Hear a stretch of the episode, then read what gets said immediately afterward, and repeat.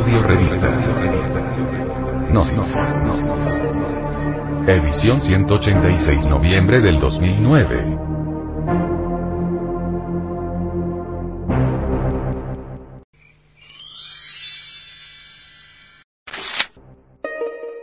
Hacia la noche. La doctrina de los muchos.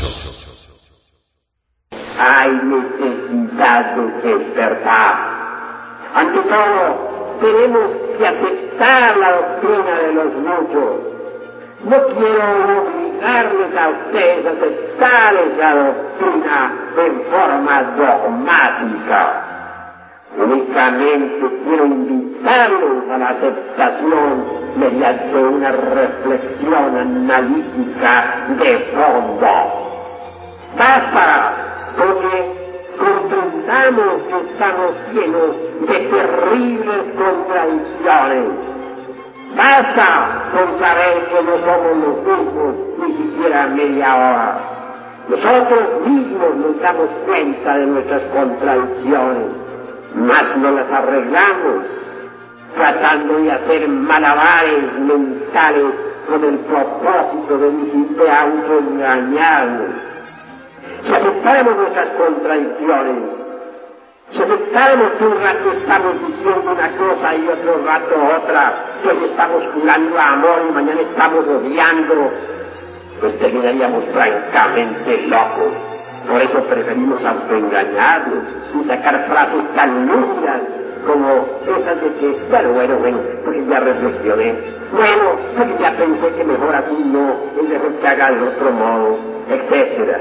Así nos autoengañamos. Sí, es que yo soy muy reflexivo. Sí, es que analizando las cosas me resulta mejor de esta manera y no de aquella como en principio había pensado.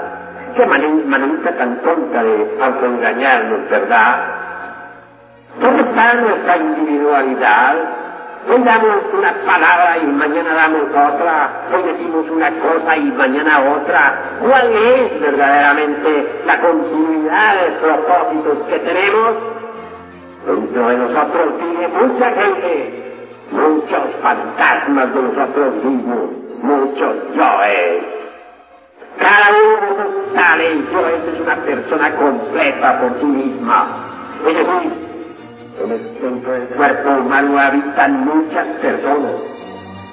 Habita el yo, yo, el yo amo, el yo envidio, el yo tengo celos, el yo tengo lujuria, etcétera, etcétera, etcétera. Hay también yoes, dijéramos, precipitadores, que son capaces de producir ruidos, sonidos, levantar mesas, hacer eh, malabares de toda especie. Eso lo saben bien los especialistas en magia práctica, en ciclismo de tipo experimental. Pero si nosotros no analizamos, si nosotros no reflexionamos sobre la doctrina de los muchos, si realmente rechazamos así porque sí, si no nos abrimos a lo nuevo, no será posible entonces cambio alguno. Cuando aceptamos la doctrina de los muchos, estamos en posibilidad de cambiar. Cuando aceptamos la doctrina de los muchos, estamos resueltos de verdad a eliminar a esos muchos que viven dentro de nuestro interior a fin de liberar la conciencia y despertar radicalmente. Ante todo, se hace necesario aceptar la doctrina de los muchos.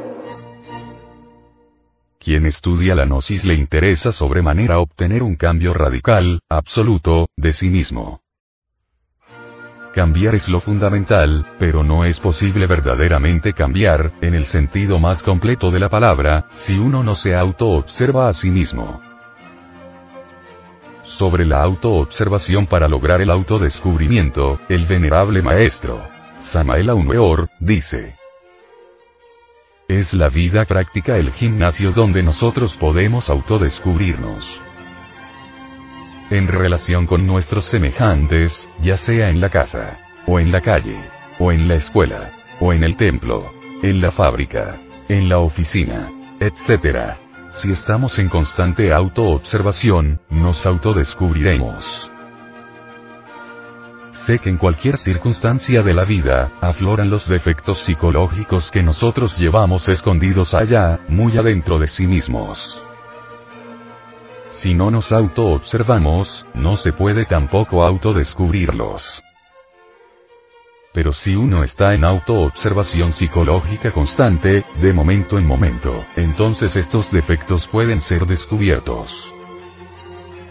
Ellos afloran de una forma tan natural, tan espontánea, que realmente no cuesta trabajo poderlos descubrir si estamos en el estado de alerta percepción, alerta novedad. Tenemos que dividirnos entre observador y observado. Una parte que observa y otra parte que es observada. Cuando uno se divide a sí mismo entre observador y observado, sencillamente puede verificar, en forma directa, la cruda realidad de aquel defecto que lleva escondido. Pero debe ante todo dividirse entre observador y observado. Cada uno de nuestros defectos psicológicos, indubitablemente, está personificado por algún yo. En los antiguos misterios de Egipto se hablaba de los demonios de Set. Estos representaban, claro está, a nuestros siete pecados capitales. Virgilio, el poeta de Mantua, dijo, aunque tuviéramos mil lenguas para hablar y paladar de acero, no alcanzaríamos enumerarlos todos cabalmente.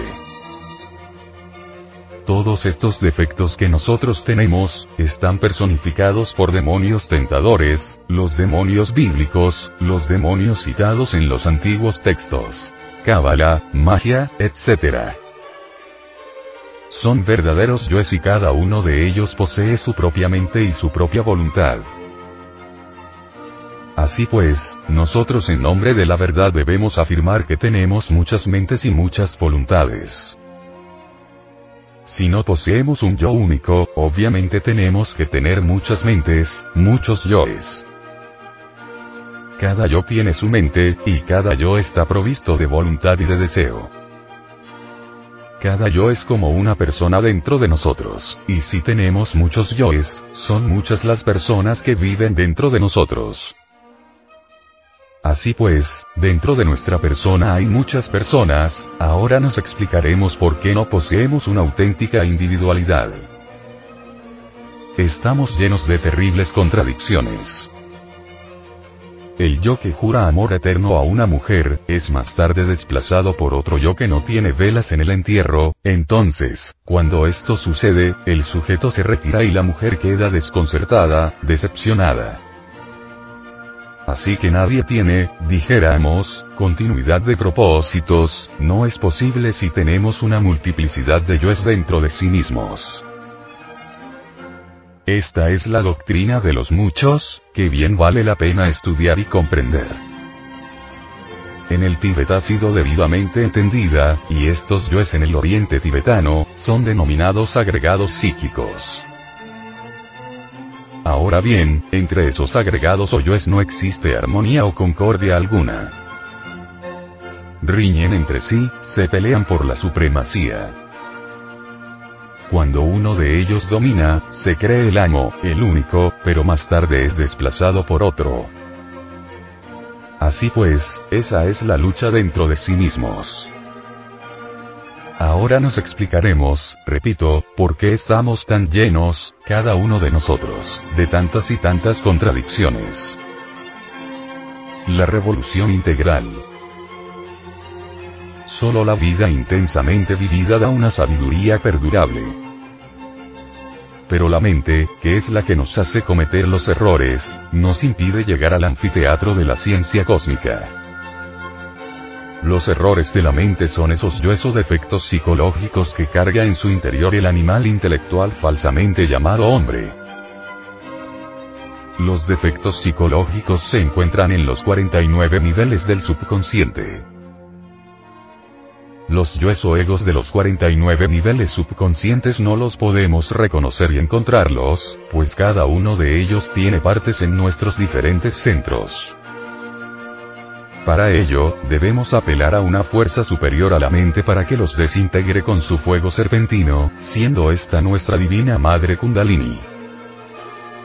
Solamente la madre Kundalini mencionada en los misterios indostanes conoce los 49 niveles del subconsciente. Los defectos psicológicos estudiados no forman parte de nuestro ser. Después de haber estudiado el defecto psicológico a través de la meditación, se le suplica durante la superdinámica sexual a Rami o la madre Kundalini, para que lo desintegre con la fuerza sexual. Por medio del intelecto no podemos llegar a ver un defecto en la mente, allí quedan todos estancados, puesto que desconocemos los otros centros en donde el ego tiene su guarida. La mente, el intelecto, la razón, todas las formas más subjetivas con que trabaja el ser humano, jamás pueden llegar a los profundos niveles del subconsciente donde el ego desarrolla continuamente sus películas que adormecen nuestra conciencia. Solamente la kundalini, con su fuego sagrado sexual, puede llegar a esos 49 niveles para desintegrar definitivamente eso que nos causa dolor, que nos tiene en miseria, que lastimosamente aman las personas, eso que la psicología materialista ha querido endiosar, eso que se llama ego y que la revolución de la dialéctica quiere destruir para siempre para lograr la revolución integral. Samael Aumeor encuentra en el estado de alerta percepción, alerta novedad, verá que en medio de las circunstancias diversas de la vida, los defectos que llevamos escondidos afloran espontáneamente. Y entonces los vemos. Defecto descubierto debe ser enjuiciado analíticamente vez enjuiciado, debemos entonces desintegrarlo, reducirlo a polvareda cósmica. Incuestionablemente, la mente no puede alterar fundamentalmente ningún defecto. La mente puede rotularlo con distintos nombres, pasarlo de un departamento a otro, mas jamás alterarlo radicalmente.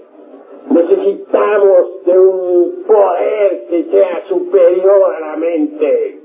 Afortunadamente, este poder existe en el fondo de cada uno de nosotros. Quiero referirme en forma enfática al poder de Kundalini. Palabra extraña para muchos que jamás han leído nada sobre esoterismo o algo por el estilo. En todo caso, Kundalini entre los indostanes es el fuego sagrado. Dentro de cada uno de nosotros hay un fuego sagrado que puede entrar en actividad. Tal fuego en los tiempos antiguos fue representado por Isis, María, Adonía, Insoberta, Rea, Cibeles, Tonantzin, etc. Ese fuego es maternal, es la divina madre cósmica en nosotros. Es Dios Madre en el fondo más íntimo de nuestro corazón. Si apelamos a ese fuego divinal, si apelamos a ese kundalini de los entonces podemos pedirle elimine el defecto que ya hemos enjuiciado y observado previamente. Kundalini, la madre cósmica, simbolizada por la Virgen de todas las religiones antiguas, procederá eliminando de nuestra psiquis el tal defecto, destruyendo el yo que lo personifica, reduciéndolo a ceniza, a polvareda cósmica.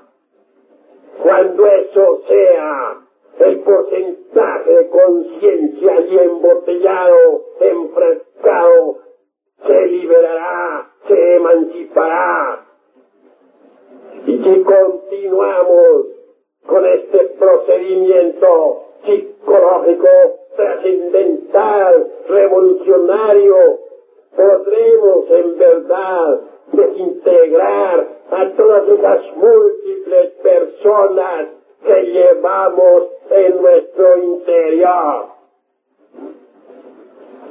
Cuando eso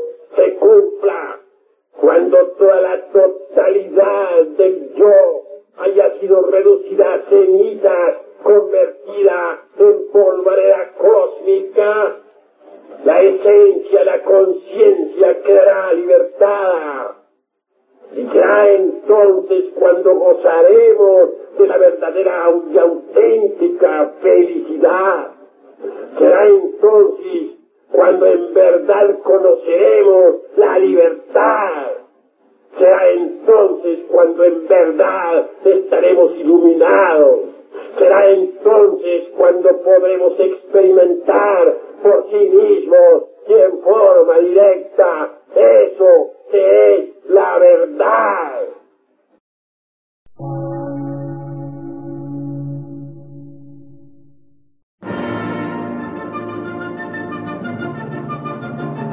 Emisora, gnóstica, transmundial. Por una nueva civilización y una nueva cultura, sobre la faz de la Tierra.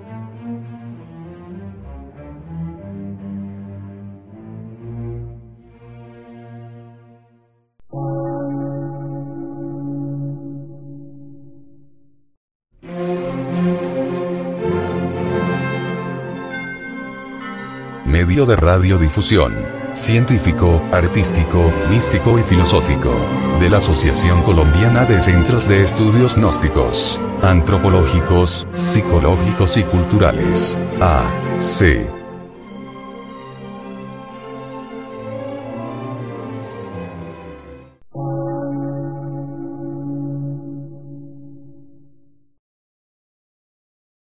Lectura en movimiento. Difusión sin fronteras.